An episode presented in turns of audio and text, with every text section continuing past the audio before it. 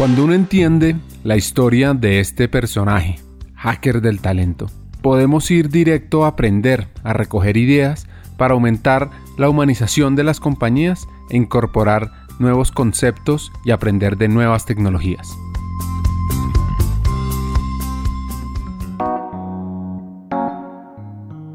Carolina aprendió sobre varios temas, Colombia y su gente, emprendimiento, desarrollo digital, comunicación y liderazgo. En toda esta historia no hemos hablado aún de talento humano y es importante entender el rol que ha jugado talento humano en su vida. Yo durante muchos años no entendía qué era lo de recursos humanos, o sea, sí sabía que había unos señores, por lo general más señoras que señores, que eran los que se encargaban que a todos nos llegara el sueldo a final de mes. Y además, pues les encargaban unas tareas como hacer la fiesta de fin de año, como celebrar los cumpleaños, y yo no entendía más que eso y la verdad nunca me había preocupado tanto por entenderlo hasta que me empecé a meter en el mundo digital hasta que entendí que el éxito mío iba a depender del éxito de mi equipo y el éxito de mi equipo iba a depender de las personas que estuvieran en mi equipo y que mi mejor aliado tenía que ser la persona de talento humano para ayudarme a conseguir ese talento. Ahí empecé a entender por qué era tan importante el área de talento humano. Y cuando llegó una empresa como Google, donde define claramente que uno de los procesos más estratégicos que tiene es el proceso, por ejemplo, de reclutamiento, veo plasmado en teoría y en la práctica eso que yo ya venía sintiendo. Entonces fue absolutamente maravilloso porque finalmente las empresas, como digo siempre, no son los edificios, no es el logo divino, no es la historia, no es la tecnología, las empresas son los seres humanos. Hacia, si un ser humano colaborador de una empresa va caminando, ahí va la empresa caminando. O sea, el éxito depende de nosotros, el éxito de una empresa depende de sus colaboradores. Entonces, ¿qué área va a ser más estratégica para estos momentos con tantos retos de la era digital, con la aceleración brutal que se dio en la pandemia o que se sigue dando en la pandemia porque esto no ha parado? Que el área de talento humano que es el área que se encarga del activo más importante, más estratégico que puede haber para que una empresa sea exitosa. Entonces, a mí me cambió totalmente mi visión que tenía con mucha ignorancia de lo que era un área de talento humano a entender el potencial estratégico que hay. Ese proceso de entendimiento sobre la importancia de talento humano en una empresa y en su crecimiento le dejó otro aprendizaje clave a toda la gestión de la cultura y la era digital. A entender también, que eso fue otra parte súper relevante de mi aprendizaje, que por más clara que sea la visión del líder, por más inspiradora que sea esa visión que haga que todo el mundo diga yo quiero estar allá, por más inteligente que sea la estrategia detallada, clara, si la cultura de la empresa, que es ese río por el que navega el barco de la estrategia, es una cultura que no ayuda, la estrategia se hunde, naufraga la famosa frase de Peter Drucker, ¿no? Que la cultura se come la estrategia del desayuno, tal cual. Yo lo entendí y por eso la gestión de la cultura es una gestión del líder hacia abajo. Y a los señores de recursos humanos, que mucha gente piensa lo que yo pensaba cuando no tenía ni idea de lo que era eso, les dicen, ¿sabe qué? Ocúpese de la cultura. Y cuando le dicen ocúpese de la cultura, creen que es celebrar los cumpleaños a la gente. Y entonces la cultura es una cultura malsana, donde todo el mundo se entera cuánto gana el otro y le da envidia porque no hay políticas claras de reclutamiento, de selección, no hay bandas salariales porque los dueños de la empresa contratan al primo, al tío, al sobrino, al hijo de, porque no hay, no hay bandas salariales, porque no hay políticas de ascensos claramente establecidas. Y los pobres de talento humano, cuando vienen a proponer estas cosas, le dicen a veces a algunos presidentes o vicepresidentes, ah, eso es una pendejada, aquí vinimos es a hacer plata y aquí el que me interesa es el, área comercial, que es el que me trae la plata, o el del negocio, o el del área de operaciones porque me interesa que sea más eficiente y me ahorre plata. Entonces, si las empresas siguen pensando que las áreas más estratégicas y más importantes son las que traen plata o las que ahorren plata, o el financiero que pone todo eso en un PIG, o el señor de, o la señora del área legal que lo solidifican, y por supuesto todas esas áreas son muy importantes, pero si siguen pensando que el área de talento humano es un área de segundo nivel, porque esa es la que tiene que traer la gente, díganme a dónde van a llegar, y mucho menos van a sobrevivir esta, en esta era digital, y mucho menos van a llegar lejos con esta aceleración de todo lo que está pasando en pandemia. Entonces, la construcción de la cultura es una construcción colectiva organizacional y la transformación digital verdaderamente lo que es una transformación cultural y organizacional que permite que haya apropiación de las nuevas tecnologías que son finalmente herramientas, son commodities que llegan para facilitar ese proceso de transformación, pero el centro, el corazón de la transformación digital es la cultura y en el centro de la cultura está la gente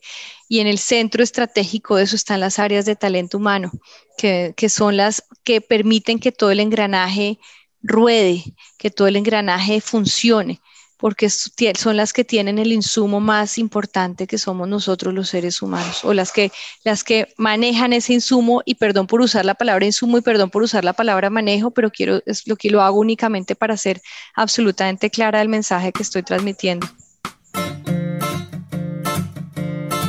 Entonces, ¿qué rol juega talento humano en la transformación digital? Creo que es un rol absolutamente estratégico y fundamental porque las áreas de, talento humano gestionan el talento y no hay transformación sin el talento adecuado, con el mindset adecuado, en la ubicación adecuada en la empresa para que puedan dar lo mejor de sí. Eh, las áreas de talento humano gestionan ese activo que es el activo más vital y más estratégico para que la empresa tenga éxito.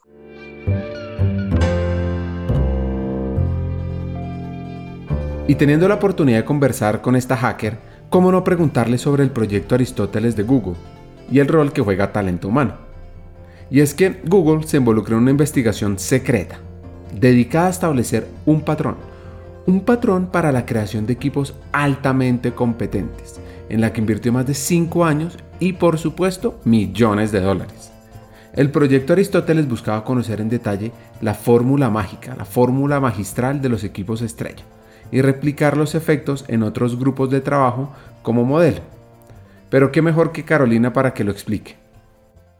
El ambiente correcto para que un equipo sea exitoso y las áreas de talento humano tienen todo que aportar ahí. Las áreas de talento humano deben ser la mano derecha del CEO de la empresa, la mano derecha de todo el C-Level o el C-Suite, donde están todos los VPs de las empresas, como se llamen en cada una de las empresas para garantizar que las personas que trabajan ahí puedan dar su máximo potencial, que es lo que queremos finalmente todos, para garantizar que tengan la motivación correcta para que puedan dar su máximo potencial, para garantizar que la cultura les permita y les facilite navegar en momentos de incertidumbre. Entonces, el proyecto Aristóteles lo primero que nos dice es que los equipos altamente eficientes, lo primero que tienen es seguridad psicológica, es decir, permite que cada miembro pueda ser quien es de verdad, pueda expresarse sin miedo a que le hagan bullying, levante la mano sin miedo a que le digan, uy, qué pregunta tan tonta, que pueda dar una idea sin miedo a que le corten la cabeza por dar la idea,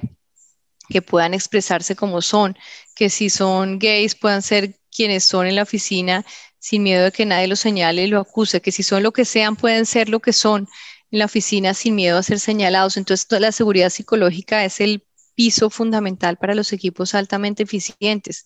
Y luego viene la segunda parte, que es la confianza. Yo confío en que cada uno de los miembros del equipo está haciendo lo que le toca, como toca, de la mejor manera posible. Y la tercera parte de este proyecto lo que encontró es que los equipos más eficientes, los que mejor resultado dan, los que son los equipos de mostrar que uno quisiera que todos fueran así, son los que tienen absoluta claridad en sus roles, en sus objetivos, en la estructura y otra vez también en este peldaño las áreas de talento humano juegan un papel fundamental para aclarar esos roles, esa estructura, asegurarse que no haya duplicidad de funciones, que no estén haciendo dos personas exactamente lo mismo y entonces uno acuse al otro y le diga, oiga, usted por qué hizo eso que eso me tocaba y el otro le diga, no, ¿cuál? Si lo que me tocaba era a mí, o por el contrario, vacíos, que entonces, ¿quién tenía que hacer esto? Usted, no, usted, no, usted. Entonces las áreas de talento humano también tienen un rol aquí fundamental. Y el cuarto y el quinto punto que es muy de liderazgo, muy de liderazgo, pero evidentemente acompañado por las áreas de talento humano, que también son líderes, son el tema de, de el sentido del trabajo, a garantizar que la gente esté conectada con su trabajo, que le haga sentido su trabajo, que le importe, que le afecte, que no esté ahí simplemente para recibir una transferencia, un cheque a fin de mes y que además haya conciencia del impacto que genera la empresa, no que estemos acá porque toca y porque no tengo más opción, sino porque además voy a generar un impacto hacia afuera. Entonces, en el acompañamiento a la construcción de equipos altamente exitosos y altamente eficientes, la, la o las personas del área de talento humano son absolutamente vitales y fundamentales. Entonces, en resumen, sobre el proyecto Aristóteles hay cinco claves para esos equipos fuera de serie. El impacto del trabajo de mi empresa, el significado del trabajo para cada individuo, la claridad, la confianza y la seguridad psicológica. Bueno, cambiemos un poco de tema y vámonos hacia la transformación digital. Por supuesto, el rol que juega talento humano ahí lo debemos descifrar.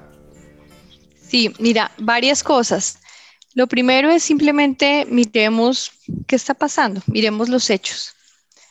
En los últimos 60 años, que es un periodo demasiado corto de la historia de la humanidad, o sea, el cromañón para acá 60 años no es nada.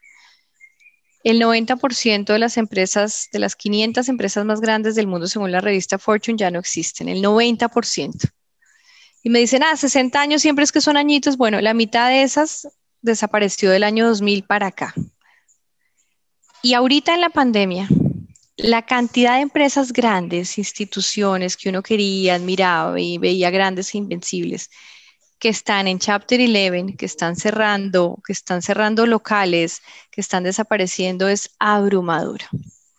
Y cuando uno mira todo lo que está pasando que ha llevado a que esas empresas desaparezcan del panorama, y de toda la maraña de causas posibles, hay una grandísima en común. Son empresas que no se transformaron. Son empresas que no entendieron lo que venía, que se quedaron amarradas a prácticas del pasado y que no tuvieron la capacidad de adaptarse rápidamente a los cambios. Y esa transformación ha sido principalmente digital. Entonces, estas empresas que están muriendo no entendieron la transformación digital, que como lo dijimos hace un segundo, hace unos minutos, la transformación digital es principalmente una transformación organizacional, cultural de la empresa.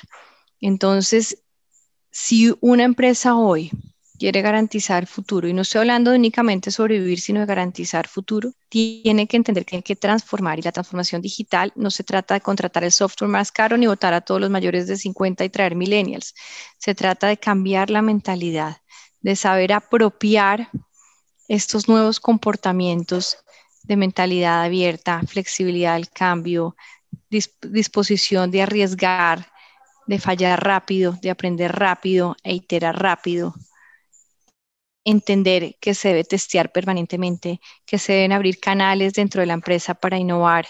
Entonces, todas estas cosas y muchas más que implican la transformación digital nuevos modelos de priorización, etcétera. Todas estas cosas deben ser totalmente acompañadas por las áreas de talento humano de la organización, desde el líder más alto, desde la persona con la posición más alta hasta la más baja. Atraviesan de lado a lado. Y el área de talento humano tiene que entenderlas, tiene que facilitarlas, tiene que acompañarlos, porque es el área que gestiona otra vez el activo más estratégico hoy en día, que es el ser humano. Hagamos una pausa. Hackers del Talento busca humanizar las compañías, compartir experiencias y mejorar la realidad laboral en Hispanoamérica. Necesitamos de una comunidad, porque solos imposible. Así que tu apoyo es fundamental. ¿Cómo? Compartiendo nuestros episodios por WhatsApp, por las redes sociales, suscribiéndote a nuestras plataformas y comentando. Ya hay varios que se han montado en esta comunidad. Gracias a Crip Bogotá por tu apoyo y cerramos esta pausa, continuemos con el episodio.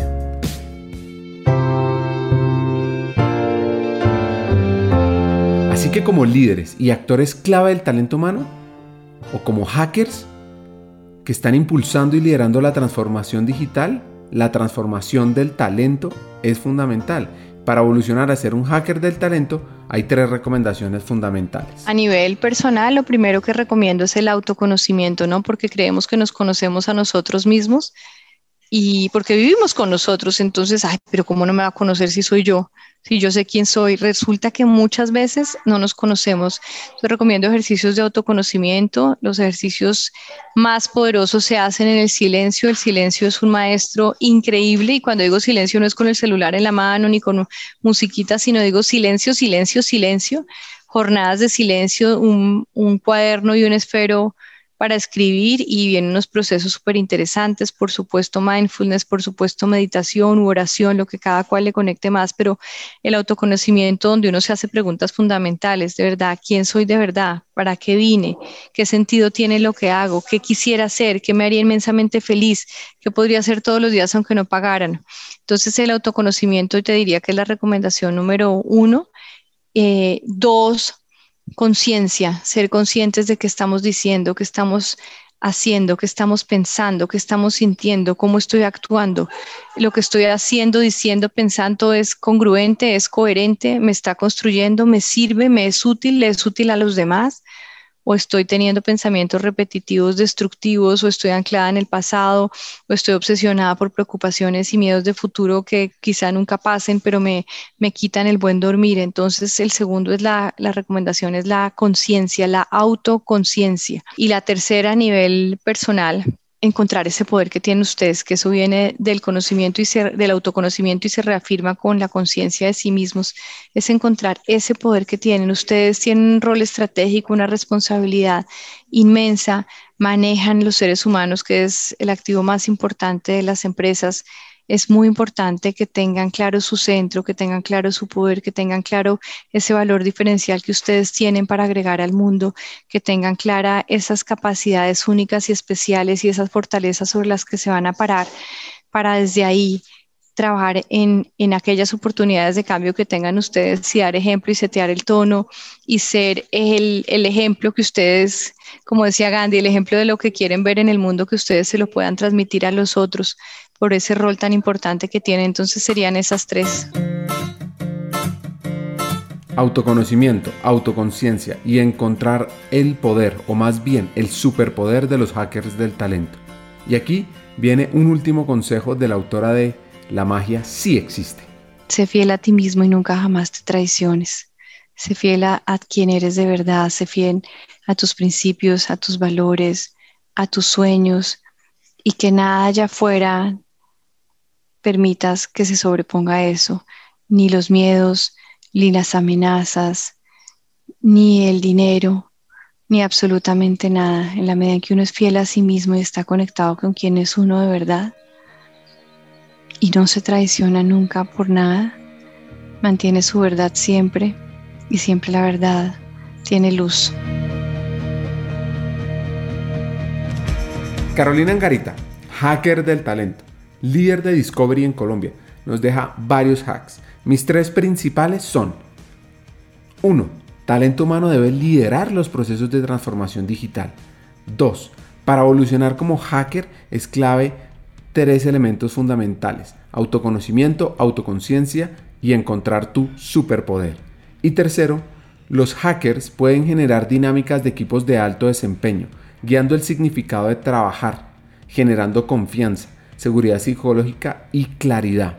Y lo más importante es que en talento humano los equipos deben ser de alto desempeño para dar ejemplo en toda la organización. Hasta un siguiente episodio.